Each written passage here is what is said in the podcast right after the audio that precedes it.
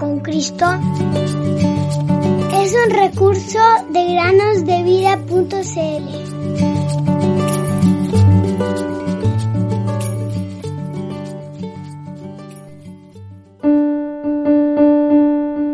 El que oye mi palabra y cree al que me envió tiene vida eterna y no vendrá condenación, mas ha pasado de muerte a vida. Juan 5:24 Bienvenido querido amigo o amiga a una nueva meditación en el podcast Cada día con Cristo. La siguiente historia fue relatada por el evangelista Charles Stanley, quien vivió en el siglo XIX. Él escribió lo siguiente.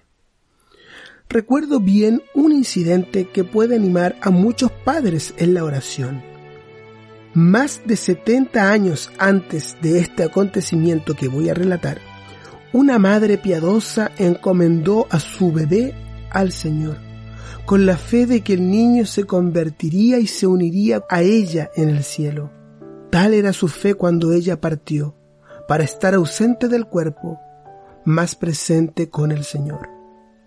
Durante 70 años no hubo ninguna señal de respuesta a su oración el niño creció como un hombre descuidado e impío, capitán de un buque de guerra. En una ocasión, sus dos talones se hicieron añicos debido a la astilla de un proyectil.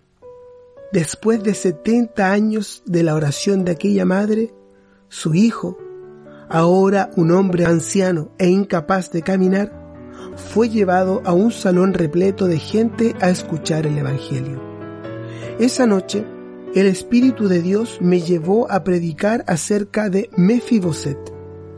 Describí entonces la condición de inmovilidad y pérdida total del pecador y la bondad de Dios mostrada en Cristo, no sólo al dar a Cristo para que muriera por nuestros pecados, sino al traer al pobre pecador, tal como es, a su propia presencia, como David mandó llamar y trajo a Mefiboset cojo de ambos pies.